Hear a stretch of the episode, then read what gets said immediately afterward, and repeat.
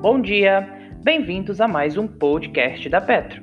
Hoje, dia 25 de 6 de 2020, iniciaremos com o tema recessões e a ocorrência de bolhas econômicas. Um aspecto curioso dos cenários de recessão no bear market é que eles apresentam uma certa propensão em facilitar a forma de bolhas econômicas. À primeira vista, isso pode soar um pouco estranho, afinal, porque as pessoas estariam mais dispostas a especular em cenários obscuros.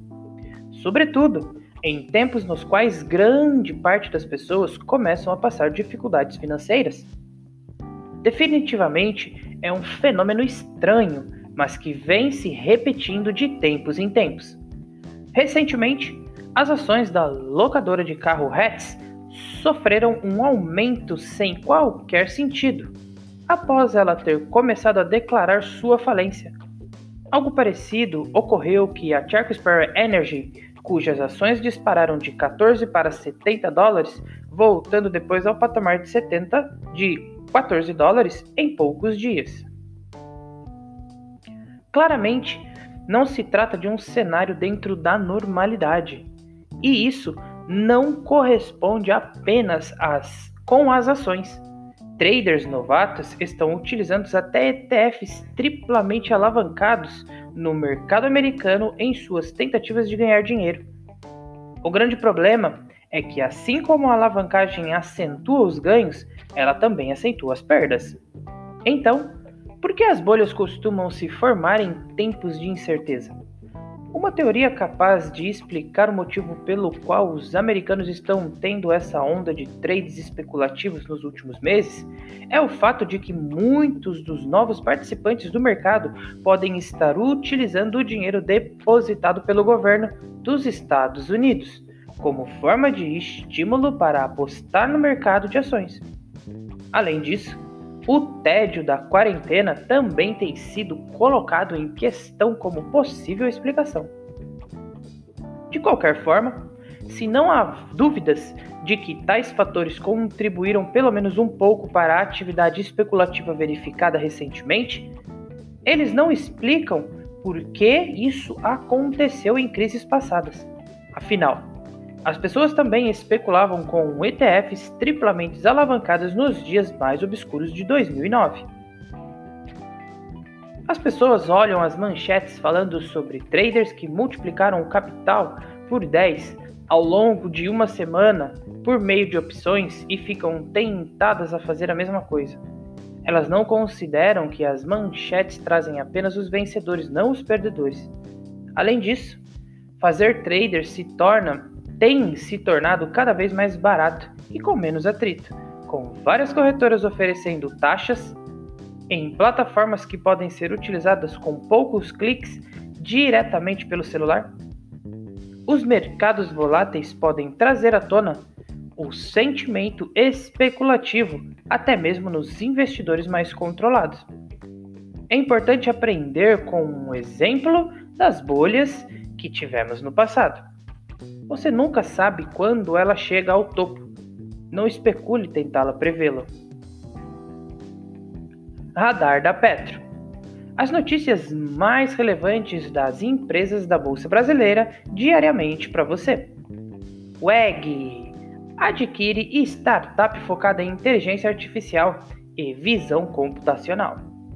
A VEG anunciou que comprou o controle de startup Mvisia especializadas em soluções de inteligência artificial aplicada à visão computacional para as indústrias. Com o fechamento do acordo, a VEG passa a ter 51% do capital da Nvidia, com a possibilidade prevista de, em contrato, de aumentar a sua participação nos negócios futuros.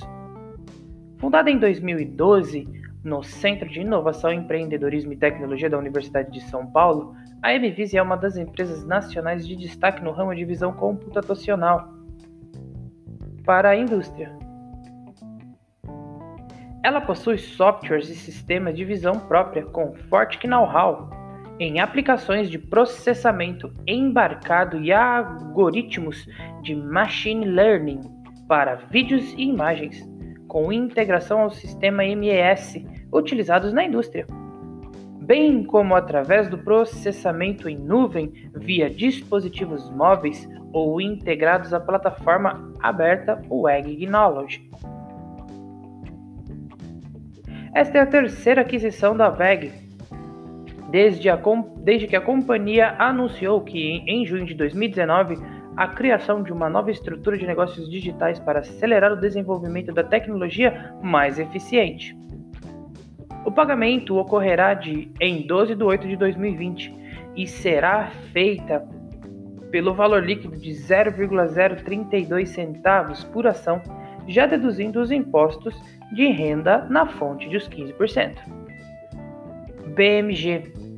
A companhia informou, em fato relevante, que tem por objetivo consignar no acordo de acionistas do Banco BMG o número total atualizado de ações ordinárias e preferenciais de emissão da empresa, conforme operações de desdobramento de ações e de conversão de ações ordinárias em preferenciais aprovadas pela Assembleia Geral Extraordinária em 2018 e que ainda não haviam sido refletidas no acordo.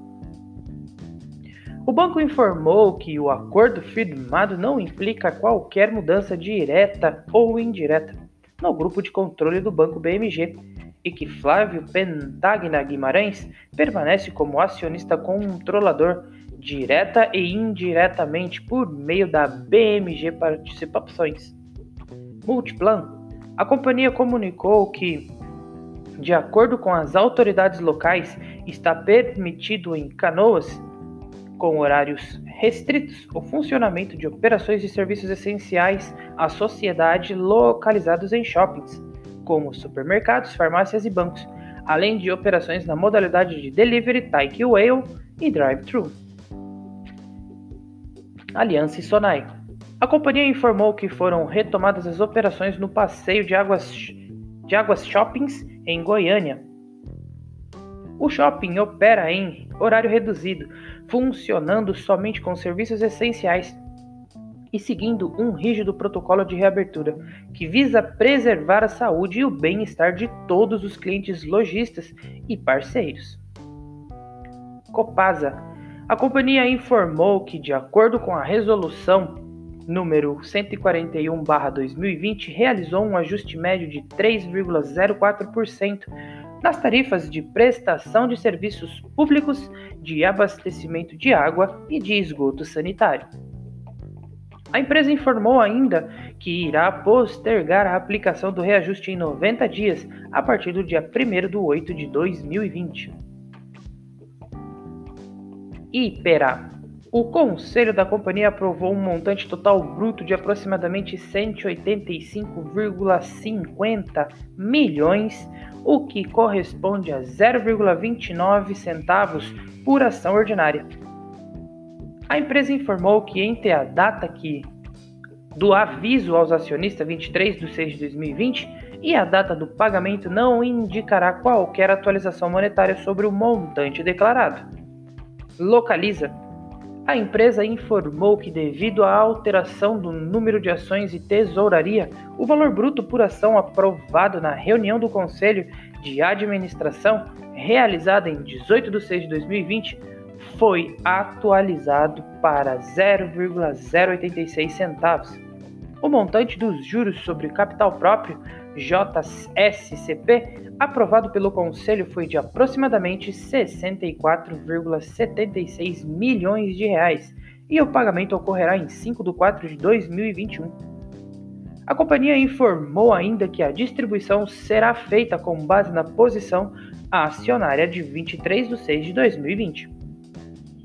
O radar da Petro não constitui recomendação de compra nem de venda das empresas contempladas, apenas visa abordar as notícias mais recentes das empresas da Bolsa Brasileira. A opinião dos analistas da Petro é expressa exclusivamente através de relatórios. Espero que vocês tenham gostado até aqui, tenham um bom dia e ótimos negócios!